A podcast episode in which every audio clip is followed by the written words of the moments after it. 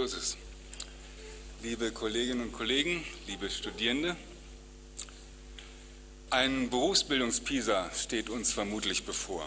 Und einige Kollegen aus der Berufsbildungsforschung haben Ansätze entwickelt, Kompetenzen von angehenden Facharbeitern in großem Maßstab zu messen. Welche Kompetenzen braucht man zur Messung von derartigen Kompetenzen? Wie immer, wenn die Frage nach erforderlichen Kompetenzen zu beantworten ist, versuche ich zunächst mal die Aufgaben zu beschreiben, die hier zu lösen sind. Die erste Aufgabe, will man Kompetenzen messen, dann braucht man ein Kompetenzmessmodell muss also beschreiben, wie man zu einer Diagnose gelangt und ein Mehr oder weniger an Kompetenzen feststellt. Mindestens, wenn man pädagogisch tätig ist, braucht man auch ein Kompetenzentwicklungsmodell.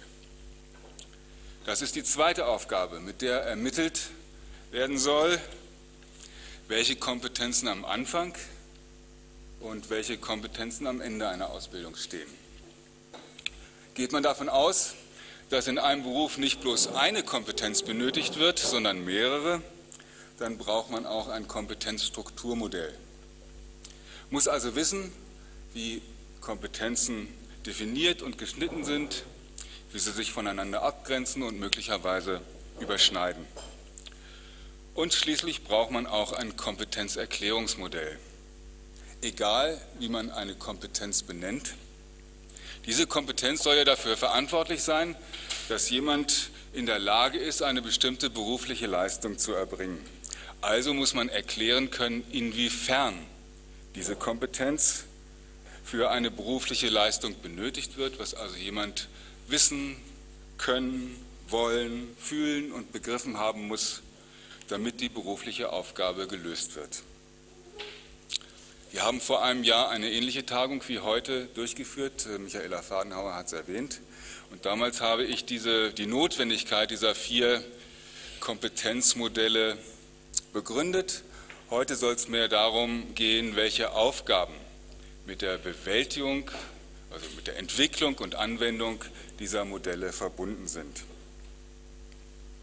Die Ergebnisse der Tagung sind übrigens druckfrisch heute angekommen und wer sich das ansehen will, kann das auf dem Tresen da vorne tun. Ich fange mal mit dem Kompetenzerklärungsmodell an.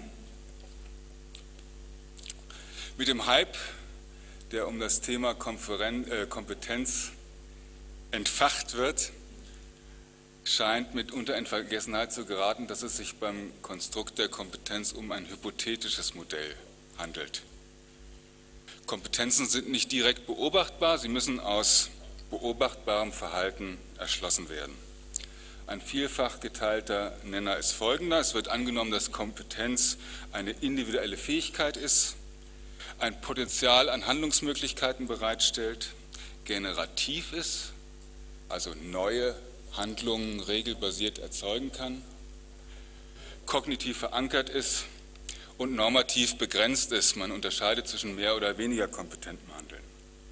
Man nimmt also an, Kompetenz erklärt ein Repertoire von könnerhaftem Handeln.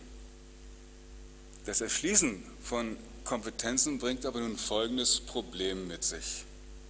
Entweder man verdoppelt das beobachtbare Verhalten in eine dahinterliegende Eigenschaft, genau dieses Verhalten hervorbringen zu können, dann führt das zu einer unendlichen Zahl von Kompetenzen. Im Extremfall muss man hinter der Kompetenz 3 mal 7 multiplizieren zu können, eine entsprechende Kompetenz zum Multiplizieren von 3 mal 7 annehmen. Das ist natürlich Unsinn. Oder aber man postuliert eine allgemeinere Kompetenz, zum Beispiel mathematische Kompetenz. Aber dann muss man erklären können, inwiefern diese mathematische Kompetenz eine bestimmte Leistung, zum Beispiel die Multiplikation von 3 mal 7, hervorbringt. Es reicht nicht, einfach zu sagen, die Person kann 3 mal 7 multiplizieren, deshalb ist sie, ist sie mathematisch kompetent. Aber das passiert allenthalben, dass einfach mit dem Hinweis auf eine bestimmte Leistung eine entsprechende Kompetenz unterstellt wird und tautologisch aus dieser Kompetenz wieder äh, eine bestimmte Leistung abgeleitet wird. Ein einfaches Modell soll das Problem illustrieren. Wir nehmen an eine innere Welt und eine äußere Welt. Die Person nimmt Situationen in der äußeren der Arbeitswelt wahr, interpretiert sie mit den in der Innenwelt vorhandenen Dispositionen wie Wissen, Erfahrung und so weiter und beginnt zu handeln, gegenständlich oder symbolvermittelt. Der Bäcker backt ein Brot, der Bankkaufmann berät einen Kunden. Die Performance ist dann wieder in der äußeren Welt beobachtbar, aber die Frage ist, welche inneren Dispositionen haben zu dieser Performance geführt. Einige Forscher versuchen nun das Problem dadurch zu lösen, dass sie Performance mehr oder weniger identisch mit der Kompetenz setzen. Sie sagen, Kompetenz ist das, was sich als Performance zeigt.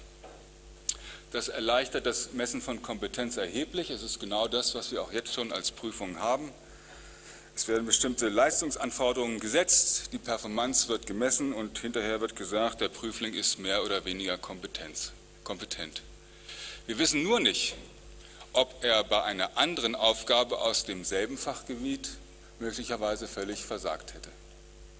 Das heißt, diese Art der Leistungsmessung oder der Kompetenzmessung löst nicht das Problem, dass Kompetenz ja ein Spektrum von Leistungen vorhersagen soll. Hält man an der Forderung fest, dass Kompetenzen generativ sein sollen, dann bestünde eine mögliche Lösung darin, den Transfer ein und derselben Kompetenz in mehrere Anwendungsbereiche zu untersuchen. Geht man zum Beispiel von einer Sprachkompetenz aus und unterstellt dabei die äh, Integration eines generativen Regelsystems in die Sprechleistung als maßgeblich, dann wäre Textverstehen, Schreiben, Sprechen in verschiedenen Anwendungskontexten zu untersuchen. Auf diese Art und Weise kann man feststellen, welche Regeln der Sprecher wie gut beherrscht. Zusammengefasst besteht also die Aufgabe bei der Entwicklung eines Kompetenzerklärungsmodells darin, die Regeln zu ermitteln, die Menschen bei der Lösung berufstypischer Aufgaben explizit oder implizit anwenden. Und den Begriff Regel möchte ich hier in einem sehr weiten Sinne verstehen. Der Lösungsraum für berufstypische Aufgaben wird durch ein Kompetenzstrukturmodell abgebildet. Das wäre jetzt die zweite Aufgabe, die Kompetenzdiagnostiker lösen müssen, also ein Kompetenzstrukturmodell zu entwickeln. Das sollte man zumindest meinen, dass der Lösungsraum für berufliche Aufgaben durch solch ein Modell abgebildet wird.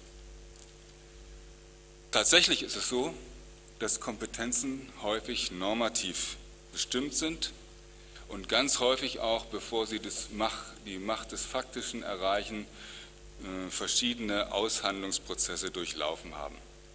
Zum Beispiel hat die deutsche Kultusministerkonferenz Humankompetenz als Ziel beruflicher Bildung definiert. Der Fallstrick besteht nun darin, dass die normative Definition einer Kompetenz nicht notwendigerweise damit einhergehen muss, dass man diese Kompetenz empirisch auch als isolierbare Kompetenz wiederfindet. Es gibt eben eine andere Anforderung, ähm, wenn man nicht bloß Bildungsziele definiert, sondern Kompetenzen als Eigenschaften von Menschen bestimmt und dann versucht zu messen. Dann muss man diese Kompetenz, eben Humankompetenz, auch tatsächlich isolierbar als empirisch wiederfinden. Sozialkompetenz wäre schon wieder eine andere Kompetenz. Das ist das gegenwärtige Kompetenzstrukturmodell der Deutschen Kultusministerkonferenz und das wird angenommen als in der inneren Welt der beruflich Gebildeten maßgeblich. Sie sehen, das wird definiert als Ansammlung voneinander unabhängiger Kompetenzen, Fach-, Human- und Sozialkompetenz, die aber durch Querschnitts- oder Schlüsselkompetenzen wie Methoden, Lern- und kommunikative Kompetenz miteinander verbunden werden. Am KIT sieht man das tendenziell anders. Hier sind sogenannte Schlüsselqualifikationen alle Kompetenzen außer der Fachkompetenz. Und wer hat nun recht?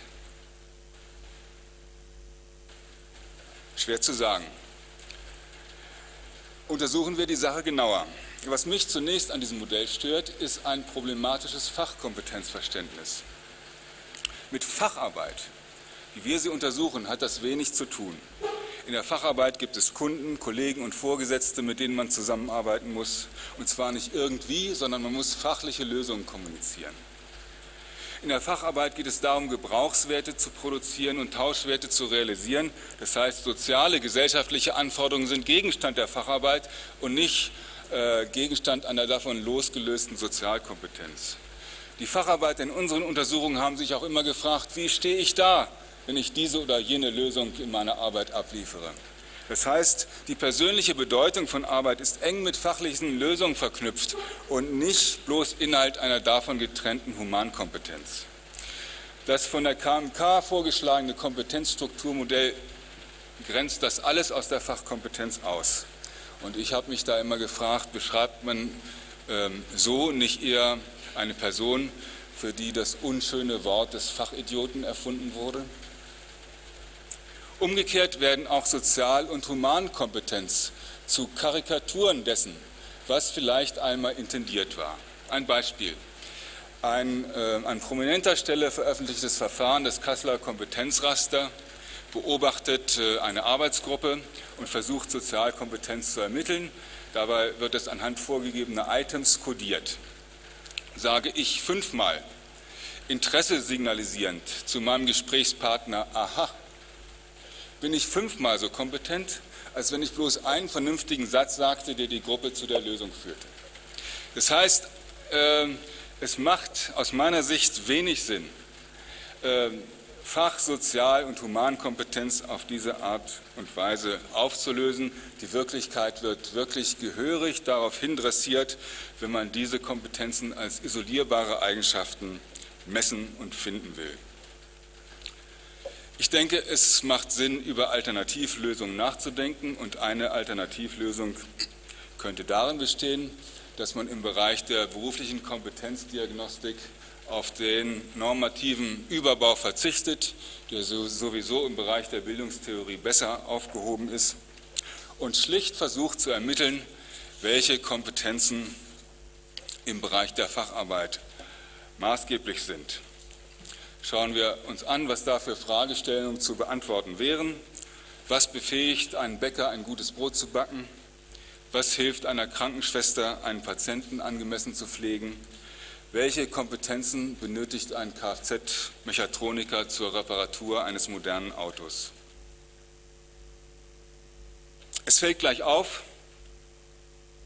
Fachdidaktik im Sinn von wissenschaftlich fundierter Fachdidaktik gibt es in diesen Bereichen zum Teil gar nicht. Der einflussreiche Bildungsforscher Eckhard Klima hat gemeint, dass das wüssten die Fachdidaktiker schon, was da im Einzelnen zu untersuchen sind, ist und welche, welchen Regeln die Facharbeiter folgen. Zum Beispiel bei den Bäckern gibt es solche Fachdidaktik gar nicht.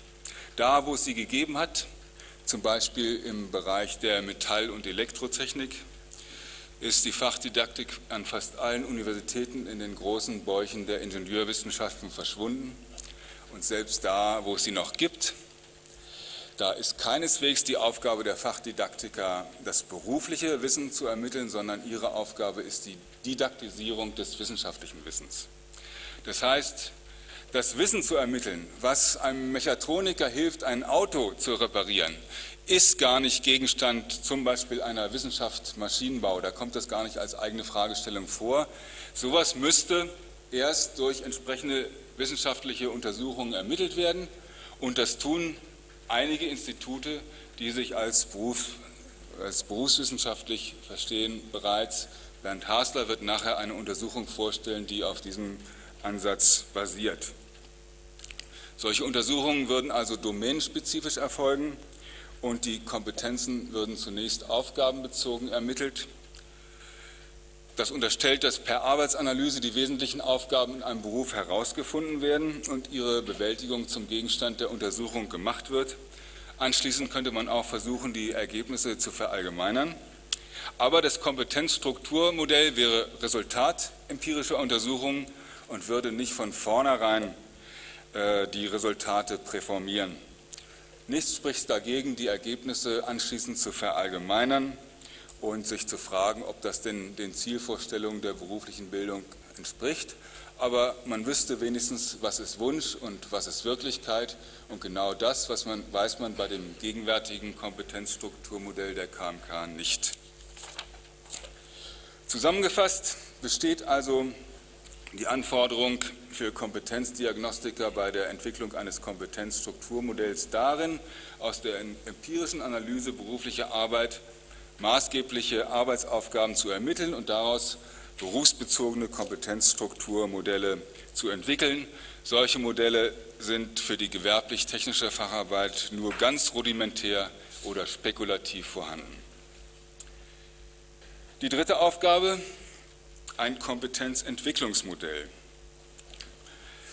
Man braucht eben auch eine Vorstellung davon, welche Kompetenz einen Meister seines Fachs auszeichnet und welcher, mit welcher Kompetenz ein Neuling anfängt. Diese Vorstellung braucht man insbesondere dann, wenn sogenannte kompetenzbasierte Curricula angewendet werden, wie das bei den Lernfeldern in der beruflichen Bildung der Fall sein soll. Wie könnte solch ein Kompetenzentwicklungsmodell aussehen? Vielfach basieren die Konzepte auf Vorstellungen, die seinerzeit in den USA Hubert und Stuart Dreyfus entwickelt hatten. Ähm, die haben ein Fünf-Stufen-Modell von der ähm, der Entwicklung vom Novizen zum Experten vorgeschlagen. Beginnt mit äh, Faktenwissen. Der Neuling handelt nach kontextfreien Regeln, quasi wie ein informationsverarbeitendes System. Die zweite Stufe, der fortgeschrittene Anfänger, handelt nach kontextfreien Regeln, aber bezieht auch praktische Erfahrung mit ein. Der kompetente Akteur äh, handelt nach gewähltem Plan. Dann würde eigentlich das Know-how erst anfangen. Der gewandte Professionelle reflektiert intuitives und rationales Handeln und schließlich der Experte äh, ist durch ein engagiertes und intuitives Lösen von Problemen gekennzeichnet. Aus meiner Sicht ist vor allem die Beschreibung der Stufen 1, also der ersten Stufe und der Stufe 5 zu bezweifeln. Auch ein Neuling, zum Beispiel beim Autofahren, dem muss nicht erst wie ein informationsverarbeitendes System gesagt werden, dass er keine Fußgänger überfahren soll.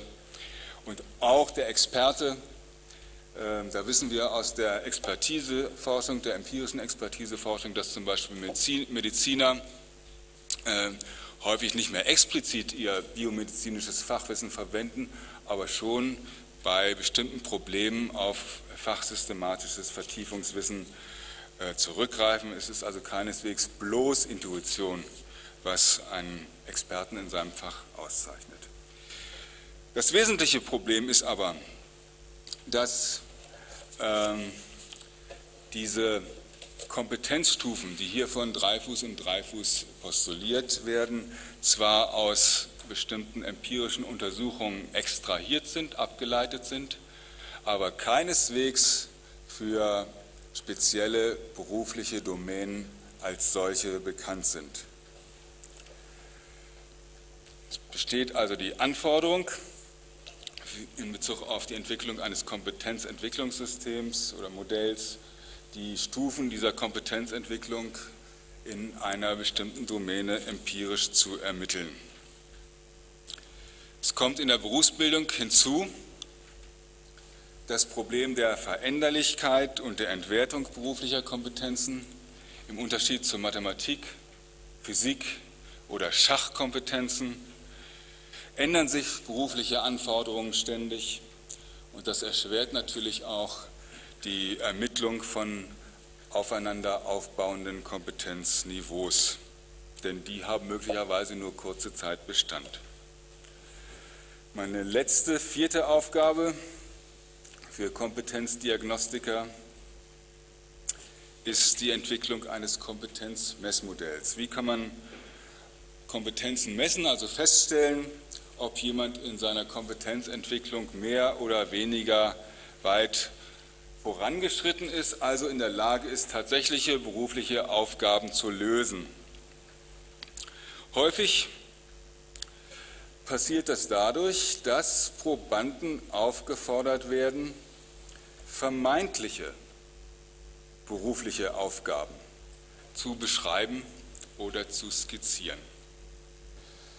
Zwei Probleme tun sich da im Wesentlichen auf. Ich sagte vermeintliche berufliche Aufgaben, denn niemals sind die in einem Kompetenztest zu bearbeitenden Aufgaben identisch mit tatsächlichen beruflichen Aufgaben.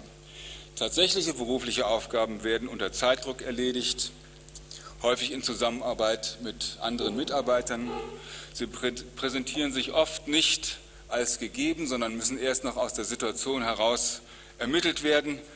Nicht immer sind die Erwartungen klar, die an eine berufliche Lösung gestellt werden. Und vor allen Dingen sind die oft widersprüchlich, weil widersprüchliche Anforderungen im Arbeitsprozess erst austariert werden müssen, zum Beispiel ökonomische Aspekte versus Arbeitssicherheitsgesichtspunkte. Trotzdem kann die Erledigung tatsächlicher beruflicher Aufgaben ernsthafte persönliche Konsequenzen haben und diese Ernsthaftigkeit können Kompetenztests nie erreichen. Das zweite Problem liegt darin, dass häufig, der grüne Pfeil deutet es an, äh, die Skizzierung, Beschreibung oder Simulation einer Lösung verlangt wird und nicht die tatsächliche Lösung für eine Aufgabe. Dieses Problem tritt mit einem Test mit großer Teilnehmerzahl, wie das bei PISA-ähnlichen Studien der Fall ist, fast notgedrungen auf. Warum kann das ein Problem sein? Man kann das Problem in Anschluss an Neuweg und Polanyi folgendermaßen erklären. Neuweg postuliert ein Hintergrundbewusstsein. Das ist das Bewusstsein von Sachverhalten, auf die wir nicht direkt achten, die aber zwingende Einflussgrößen auf unser Handeln darstellen. Und ein Fokalbewusstsein, das ist das, worauf beim Handeln unsere Aufmerksamkeit gerichtet ist und beim Handeln achtet der oder integriert der Handelnde dieses Hintergrundwissen in seine Handlung, in das Fokalbewusstsein. Also beim Hämmern achtet man darauf, dass man den Nagel trifft, mit welcher Bewegung dies geschieht, mit welchem Position des Hammers, das ist im Hintergrundbewusstsein, darauf achten wir nicht mehr. Das Wissen äußert sich also im Können. Das ist hier die entscheidende These. Und wenn handelnde Personen über ihr Wissen berichten, dann tun sie das in Form einer Zuschreibung, einer Rekonstruktion, wie eine dritte, dritte Person. Und genau das macht eben auch ein großes Problem bei der Kompetenzmessung aus, weil die Kompetenz, das eigene Wissen zu skizzieren, ist eine andere Kompetenz, als dieses Wissen auch im praktischen Handeln anzuwenden. Dafür habe ich, für dieses Problem habe ich noch ein ganz lustiges Beispiel. Ich äh, sollte vor zwei Jahren in Ägypten einen Masterplan für die Ausbildung der Ausbilder entwickeln. Und als ich da diesem Reformkomitee äh, deutlich machen wollte, wie wichtig das für die Ausbilder ist, äh, die Kompetenzen auch tatsächlich zu messen, die den Auszubildenden äh, vermittelt worden sind, habe ich Ergebnisse einer Untersuchung gezeigt, die vor einigen Jahren von Bernd Hasler mal durchgeführt worden ist äh, mit Werkzeugmechanikern bei Volkswagen. Diese Werkzeugmechaniker hatten die Aufgabe, eine berufstypische Aufgabe, eine Vorrichtung für die Produktion von Spielwürfeln zu entwickeln. Und ähm, hier sehen Sie eine akzeptable Lösung. Äh, hier wird in ein oder zwei Arbeitsschritten diese, dem Spielwürfel die Augen eingeprägt. Eine durchaus gute Lösung für einen Werkzeugmechaniker-Lehrling nach 12 bis 18 Monaten Ausbildungszeit. Die meisten Auszubildenden 90 Prozent, ähm, haben aber Lösungen skizziert, die vielleicht so aussahen. So, als ich da in Ägypten das vorführte, meinte der Leiter des ägyptischen Reformprogramms, ein ehemaliger General, gerade als ich anheben wollte zu erklären, wie defizitär diese Lösung ist, very good. Ich wusste nicht so richtig, ob ich lachen oder weinen sollte weil ich wollte nun gerade auf, die, auf das Problem hinweisen. Nachher ist mir aufgefallen, was der General so gut fand. Hier kommen rechts funktionierende Würfel raus. Und seien wir mal ehrlich, wissen wir tatsächlich, ob dieser Auszubildende nicht in der Lage ist, äh, nicht doch eine entsprechende Vorrichtung für die Würfel, Würfelproduktion zu erstellen? Hätten wir ihm nämlich die Aufgabe, Aufgabe gegeben, tatsächlich so eine Vorrichtung zu bauen und nicht bloß eine Zeichnung, dann wäre ihm selbst auch relativ schnell klar geworden, dass er mit der Lösung nicht davon kommt. Was ich also sagen will, Messmodelle, die anstelle praktischen Könnens eben die Skizzierung dieses Könnens einfordern, die können in die Irre leiten, äh, nämlich dann, wenn Menschen zwar etwas tun können, aber das nicht beschreiben können, oder dann, wenn Menschen etwas beschreiben können, aber das nicht praktisch tun können. Es gibt also mögliche Verzerrungen bei der Kompetenzdiagnostik. Es gibt eine Gruppe von Menschen, die verfügt über praktisches Können, aber kann oder will dieses Tun nicht rekonstruieren. Und es gibt eine Gruppe von Menschen, die kann Handlungspläne skizzieren und in Worte fassen, kann das tun, äh, vor allen Dingen von anderen Menschen analysieren, aber mit dem eigenen praktischen Handeln hapert es. Der Psychologe Dietrich Dörner hat da gespottet, solche Personen besäßen Eunuchenwissen. Sie wissen, wie es geht, aber sie können es nicht.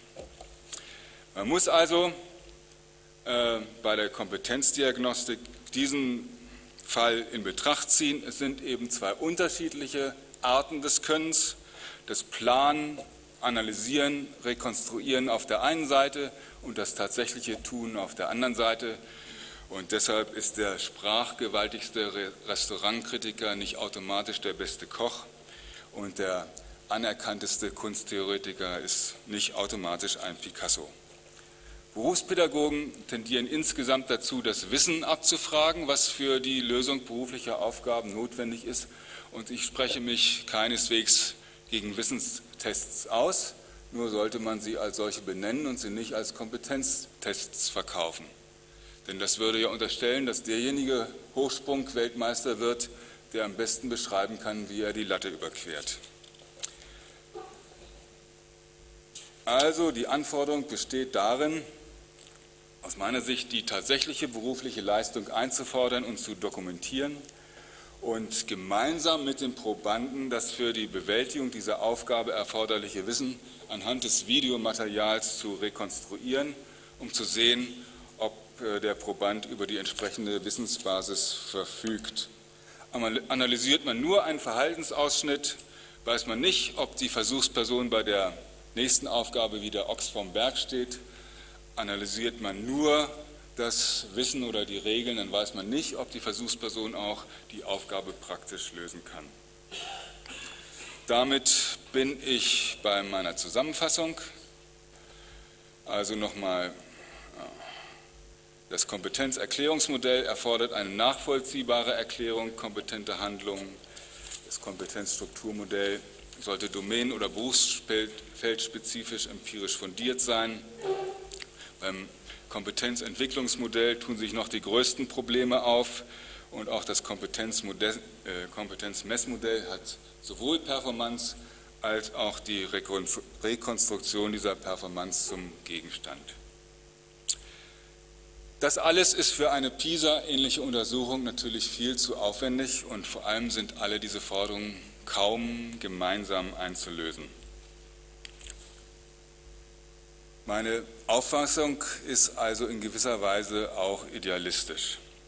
Sie unterstellt, dass all die Anforderungen, die ich genannt habe, ähm, tatsächlich von kompetenten Kompetenzdiagnostikern bewältigt werden müssen.